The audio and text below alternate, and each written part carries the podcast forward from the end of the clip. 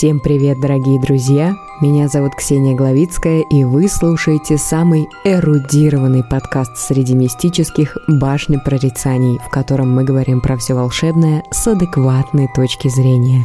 В первую очередь хочу поздравить вас всех с Новым годом и пожелать всего самого волшебного и адекватного. Этот выпуск выходит на всех платформах 1 января. Я не могла оставить вас без свежих интересностей на празднике. И, естественно, тема выпуска выбиралась с особой тщательностью, чтобы попасть в актуальную атмосферу. И мой выбор пал на святки, точнее на их страшную половину. Если вы слушаете этот выпуск свежим, то это пора еще впереди, так что слушайте и запоминайте, чтобы быть во всеоружии и не попасться в лапы ко всякой нечисти.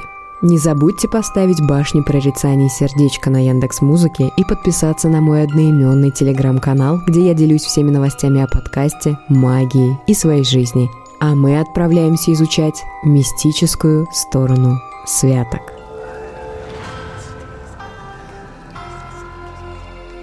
По древней дохристианской традиции святки начинались 21 декабря, то есть в день зимнего солнцеворота, самую длинную ночь в году, и продолжались до 5 января. С крещением Руси и приходом нового календаря праздники сдвинулись, и святочные вечера в том числе. Теперь славянские святки состоят из 12 праздничных дней, которые длятся от звезды и до воды, то есть с Рождества до Крещения. Первую неделю святок называли святыми вечерами, вторую – страшными, и это не просто так. Считается, что именно это время связано с активностью нечистой силы, а граница между тьмой и светом очень тонка. Самым опасным на этой недоброй неделе называют «страшный день». По старому стилю 29 декабря, по-новому 11 января. И причина того, почему именно 11 января считается таким страшным, кроется в христианстве. Дело в том, что именно в этот день сотни лет назад по приказу царя Ирода в Вифлееме казнили 14 тысяч детей, младше двух лет. Ирод считал, что среди них точно должен оказаться младенец Иисус. И вот со временем этот день стали называть страшным, память об убиенных младенцах. Считалось, что всю страшную неделю, а 11 января особенно, по земле ходит нечисть и активизируются колдуны, которые пытаются навредить соседям, отобрать молоко у коров или оставить без урожая на будущий год. В старину люди верили, что когда начинает прибавляться световой день, темные силы особенно злятся и напоследок гуляют по земле с особым размахом. К тому же в этот период наступали сильные морозы, поэтому без острой необходимости из дома старались не выходить. Особенно берегли маленьких детей, ведь они особенно уязвимы и для мороза, и для нечисти. Поэтому в качестве оберега им клали в колыбель сухой цветок чертополоха или какие-нибудь железные орудия труда.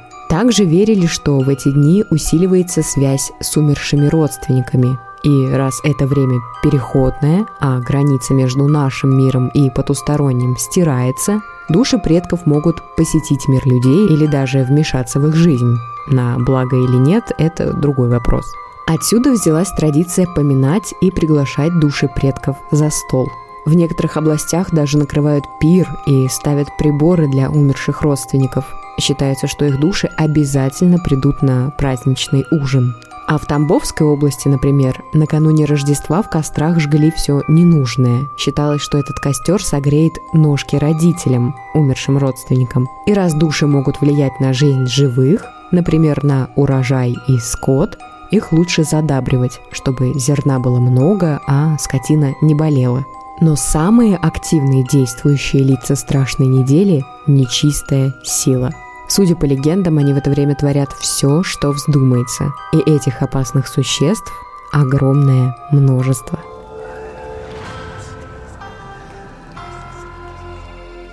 Нечисть, промышляющую в это время, даже называют святочной. Как я уже сказала, она появляется в переломный момент года. Начинает ходить по земле на второй день Рождества, а в день крещения после вечерней исчезает.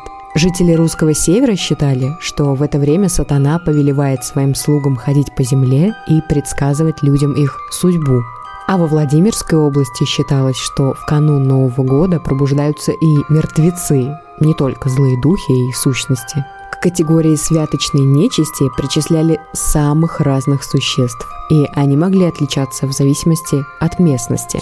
На русском севере самой известной святочной нечистью можно считать шуликунов и кулешей. Шуликуны – это что-то типа чертей. Они крошечного роста, могут иметь конские ноги и заостренную голову, которые пробивают лед, чтобы выбраться на волю – в народе про них говорили «головы остры, а жопы пестры». Ну так, без особых изысков. Носят шуликуны белые кафтаны с кушаками и остроконечные шапки, а промышляют тем, что бегают по улицам с горячими углями на железной сковородке или железным каленым крюком в руках, которым жалят людей. Но иногда пешком им ходить надоедает, и шуликуны ездят на конях, тройках, ступах или каленых печах. На святке шуликунов можно встретить в лесу, на перекрестках или около прорубей. Там они дразнят пьяных, кружат их и толкают в грязь, не причиняя при этом большого вреда. Но могут увлечься и заманить в прорубь или даже утопить в реке. В Якутии верили, что на Рождество шуликуны собираются в покинутых балаганах, играют там в карты на деньги и обсуждают события будущего года – кто вдруг решит спрятаться у них под столом и подслушает, узнает будущее. А если потом неожиданно закричать, шуликуны разбегутся, и тогда можно стырить их денежки. Хотя эти финансы надо успеть потратить за три дня, потому что потом они просто превратятся в водоросли. По вологодским поверьям, кстати, шуликунами становятся проклятые или погубленные матерями младенцы.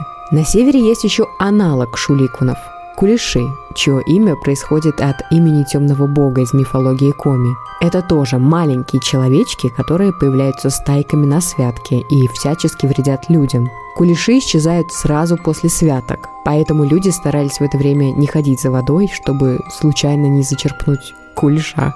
В южно-русских областях больше боялись ведьм, оборотней и чертей. Там считали, что они активируются уже в рождественский вечер – эти самые ведьмы могут украсть месяц и звезды, а злые духи снуют по улицам и дворам и могут отомстить тем, кто ослушался запрета на работу. У наших соседей тоже были традиции, связанные со страшной неделей. Например, белорусы на время святок закрывали сундуки с одеждой, чтобы ее случайно не похитили души некрещенных детей, которые выбираются из ада на гуляние. У южных славян к святочной неделе относятся караканджулы, которые появляются на земле тоже в период между Рождеством и Крещением. Караканджулы – это оборотни, которые могут принимать облик животных и людей.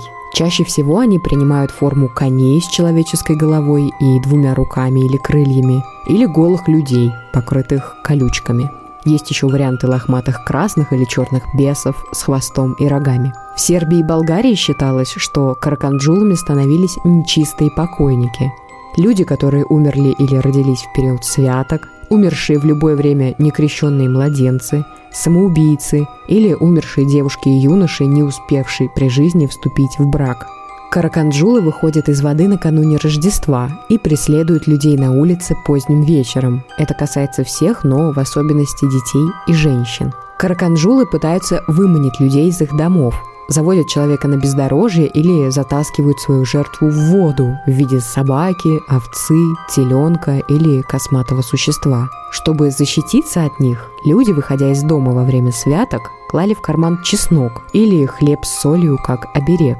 Чтобы защитить дом, в жилище закладывали дымоход и держали плотно закрытыми окна и двери. Накануне Рождества и Нового года на ночь оставляли на столе угощение для Карканджула, чтобы задобрить. Есть еще интересная нечисть из Болгарии, которую я просто не могу не упомянуть. Это невидимые инджерли, которые появляются святочными ночами и выдают себя звуками музыки и движущегося свадебного кортежа. Самый фирменный, если так можно выразиться, нечистью этого периода можно назвать святочниц. И они просто ужасные. Их тело полностью покрыто волосами, и они ходят по селениям только в святке, что логично из их названия. Считалось, что святочницы обожают заброшенные и неосвещенные дома и бани, и постоянно там поют и пляшут. Хоть говорить они не умеют, просто мычат на мотив – Еще святочниц считают любительницами всяких красивых украшений, которые могут стащить прямо с человека. А если тот будет сопротивляться, могут задрать своими длинными когтями. Спастись можно, просто разорвав бусы. Святочницы бросаются подбирать бусины, просто позабыв о своей жертве. Следующий в нашем списке – вештицы – Горбатые косоглазые старухи с волосатыми ногами и крючковатым носом. Вештицы наводили порчу, осадки и голод, забирали у коров молоко и могли вселиться в животное или даже человека. Чтобы защититься от вештиц, нужно было благословлять все, что ты делаешь в этот период. Внесезонная и более знакомая нам славянская нечисть тоже могла активироваться на святке. Например, кикимора – она все опрокидывала и путала нитки, особенно если кто-то нарушал запрет и садился на святки шить или вязать. Могли появляться леши, привидения, а еще буки. Это такие хитрые духи, которые ужасно выглядят и пристают с заковыристыми вопросами. Считается, что если человек отгадал загадку, то бука отстанет от него. Но если нет, то придется всю жизнь мучиться над ответом. Короче, что-то типа голума. Еще был огненный змей, который часто принимал облик красивого юноши, чтобы соблазнять юных девиц. Он проникал в дом через печную трубу, и чтобы избавиться от огненного змея, туда накидывали снег. Змей должен был погибнуть от одного прикосновения к нему. Упомяну еще лихоманок, тоже довольно жуткие существа, которые могут напустить на свою жертву множество болезней. От нее могла помочь опытная, знающая женщина. Она мыла потолок дома смесью из золы, соли и угля, читая при этом специальный заговор. При этом мужчин в доме быть не должно, иначе обряд не подействует. Раз святочной нечисти было так много, от нее нужно было как-то защищаться. И связанных с этим запретов, правил и предписаний было не меньше, чем самих этих духов. Например, после праздничных трапез запрещалось убирать на ночь остатки еды, особенно кутью. Ее оставляли для душ умерших родственников, как и одно свободное место за столом. Готовя еду, нельзя было ее пробовать, стучать ложкой о край горшка и мешать кочергой головешки в печи. Во время ужина не стоило дуть на ложку с горячей едой, часто вставать и снова садиться, пользоваться ножом, поднимать упавшую ложку, ставить локти на край стола, шуметь и дотрагиваться голой рукой до печи. В течение всего святочного периода нельзя было подметать и выносить мусор из дома, чтобы не вынести свою удачу. Дотрагиваться до посевного зерна тоже нельзя, иначе оно замрет и не даст урожая. Также запрещено выливать воду за порог, чтобы не облить души, а еще оставлять в доме прялку, веретено и ткацкий станок, чтобы не злить кикимору. Люди старались строго соблюдать запреты на шитье, вязание, придение, стирку, а еще старались не мотать, не рубить, не резать и не колоть шилом. Иначе на свет могли появиться болезненные новорожденные дети и приплод у скота. У южных славян считалось опасным выходить из дома после захода солнца, особенно беременным. Женщины по вечерам старались не называть себя и друг друга по именам, не выгребали пепел и сгоревшие угли из очага, а супругам следовало избегать половой близости, чтобы зачатые в то время дети не стали упырями.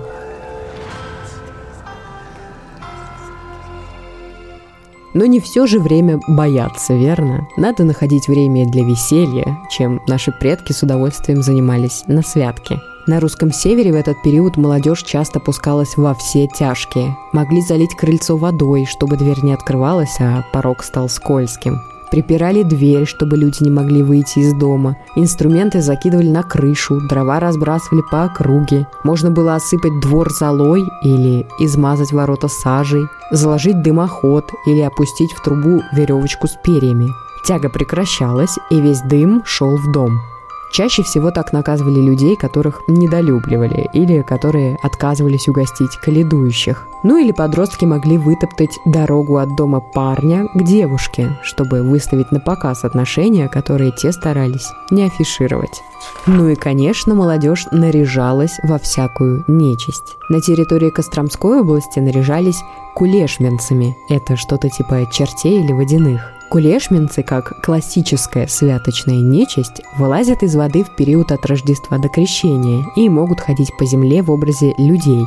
Иногда они являются в облике женщины с ребенком, которая приходит в гости и сидит в доме до тех пор, пока не наступит крещение. И существо обязательно должно убежать обратно в воду до момента, пока ее не осветят, чтобы успеть вернуться в свой мир. Так вот, чтобы выглядеть как кулешминцы, парни брали тулуп, выворачивали его наружу мехом, мазали лицо сажей, надевали шапки-ушанки, и все, черт готов, можно пугать девиц. Самыми популярными костюмами были черти и всякие покойники. Иногда молодежь даже разыгрывала шуточные похоронные церемонии, чтобы попугать соседей. Для этого делали страшные маски, мазались белилами и сажей, а в рот вставляли вырезанные из репы огромные зубы. А на севере, например, в Архангельской области, одевались в медведей и сжигали соломенное чучело кикиморы. Это должно было принести хороший урожай и счастливую жизнь будущим молодоженам.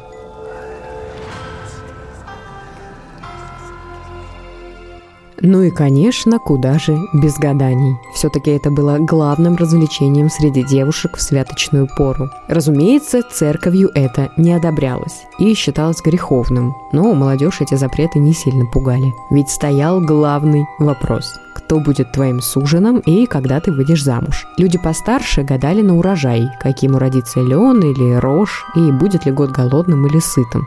Для ритуалов чаще всего выбирались особенные места, перекрестки, проруби, баня или авин. Короче говоря, те, где тусовалась вся нечисть. И шли туда только самые смелые девушки. Но и те брали с собой для защиты какие-нибудь металлические предметы. Нож, кочергу или сковороду в качестве оберега. Итак, поговорим о том, какие были варианты узнать свое будущее. Можно было подойти к окну и слушать, о чем говорят хозяева, и по первому услышанному прогнозировать свою судьбу. Если вы выбирали перекресток, то надо было встать в очерченный на снегу круг и слушать, с какой стороны зазвенят бубенцы. Оттуда и жених. Но если услышишь стук топора, дело плохо. Гадали с помощью снега. Его надо было потрясти в подоле и смотреть, в какую сторону полетит. Там живет и будущий жених. Еще можно было закрыть колодец на улице и звать суженого напиться воды уже из дома. Колодец закрыт, поэтому жених без особого выбора точно придет. Конечно, гадать можно было и не отходя от дома. Одна из девушек должна была тайком спрятать солонку в сугроб, а другие начинали искать ее. Кому попадется, та и выйдет замуж в будущем году. Некоторые обнимали забор, выходили за ворота и пытались обхватить как можно больше досок. Если обнимешь четное количество, то выйдешь замуж. Нечетное будешь одна. Можно было гадать и по-ленивому. Перед сном положить под подушку лоскуток с определенным заговором, чтобы ответ пришел во сне. Под подушку можно было положить и кусочек хлеба, чтобы заманить в сон жениха. Если есть животные, отлично, использовали и их. Например, перед петухом ставили два блюдечка, одно с зерном, другое с водой. Если петух сначала клевал зерно, то муж будет богатый. Если пил воду, пьяница. Хотя странно, блюдечко-то не с водкой, может жених будет просто диабетик. Еще одним популярным местом для гаданий считались бани. Собравшиеся там девушки по очереди выставляли свою э, заднюю часть в дверь или продух и ждали, что их кто-то пощупает. Если голой рукой, значит муж будет бедный, а если в мохнатой варежке, то богатый. Но все это, так сказать, для новичков – для тех, кто любил гадания пострашнее, были варианты более мрачные. Обычно такие гадания проводились под присмотром старшей опытной женщины, которая и вызывала на контакт нечистую силу со специальным призывом. Плюс эта женщина должна была присматривать за девушками, чтобы вовремя их защитить или вывести из состояния транса. Самым страшным святочным гаданием считалось то, где используются зеркала, которые должны были связать с потусторонним миром.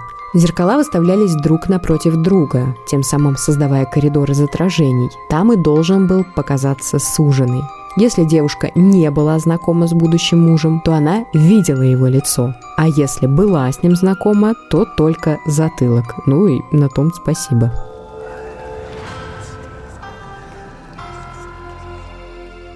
Как считают эксперты, всем этим традициям не меньше двух веков, а скорее всего они намного старше. Хотя до сих пор многие гадают на святки или даже каледуют, но чучело кикиморы сжигают навряд ли, но это для искушенных.